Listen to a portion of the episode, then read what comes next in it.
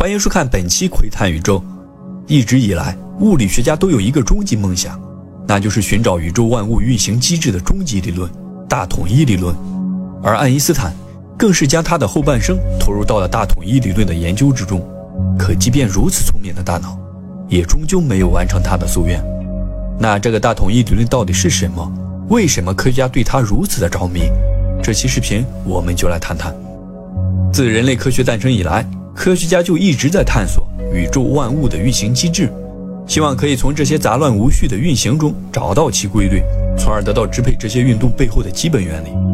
那么，依照这个基本原理，我们就可以了解万物的本质，理解宇宙的演化方式。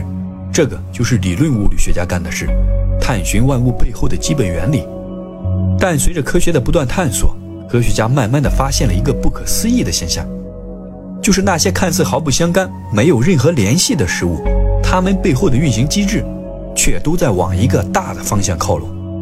好像我们得到的这些不同的基本原理，其实只是一个大的原理的不同分支。而每当这些不同分支的基本原理融合到一起，形成一个统一的理论时，我们的科学便有了一次质的飞跃。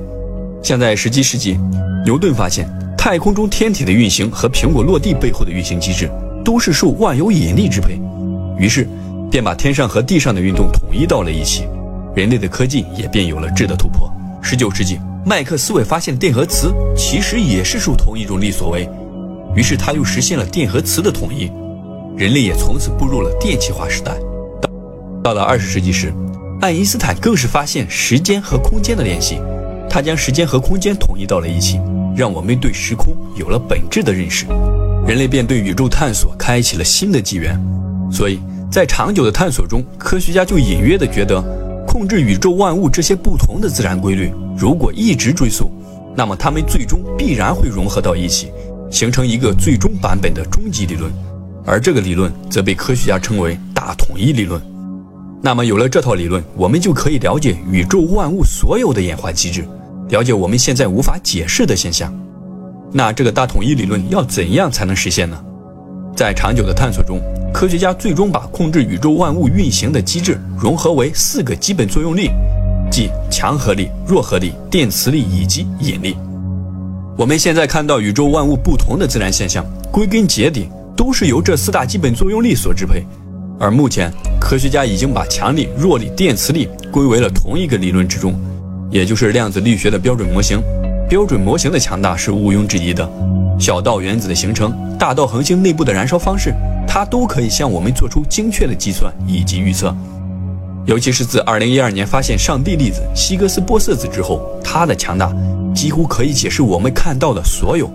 但遗憾的是，目前引力还无法融入标准模型之内，也就是引力不能量子化，所以这就造成了如今的局面。将近六十年的时间，理论科学都没有实质的突破。将近六十年的时间，我们只是在消耗前人留下的基础理论。所以，如何将引力量子化，是目前科学家急需解决的问题，也是目前实现大统一理论的最大臂章。那么，为何直到现在，我们都没有一套完整的理论将引力量子化？其实，关于如何将引力量子化，已经有了好几种比较成功的理论，比如现如今很是热门的超弦理论。这个理论目前也被当作大统一理论的有力候选者，但问题是，现在我们并没有能力去验证这个理论。我们知道，在研究量子层面的物理规律时，科学家要用对撞机进行验证。可要想观测一个量子的引力效应，那么必须要将对撞机设得足够大，把它加速到超高的能量才可以观测到。而根据计算，若想达到如此级别的能量，那么必须要将对撞机建得如同银河系那么大。显然。我们无法办到，而其他的验证方法则是借助宇宙天然的观测点，比如黑洞内部的起点。由于起点的体积无限小，引力又特别大，所以它是观测引力量子效应的最佳场所。电影《星际穿越》中的情节就是男主进入黑洞内部，收集到黑洞内部引力量子效应的数据，才让地球的人类科技实现突破。当然，我们也不可能像电影那么做，所以现在。即便已经出现了在数学上把引力完美量子化的科学理论，可无法验证，也只是一纸空谈。而没有实验数据的支撑，理论科学又如何知道它的对与错？那么在这样的困境中，我们何时才能得到突破？或许还真的如同有的人认为那样，我们的基础科学已经被锁死。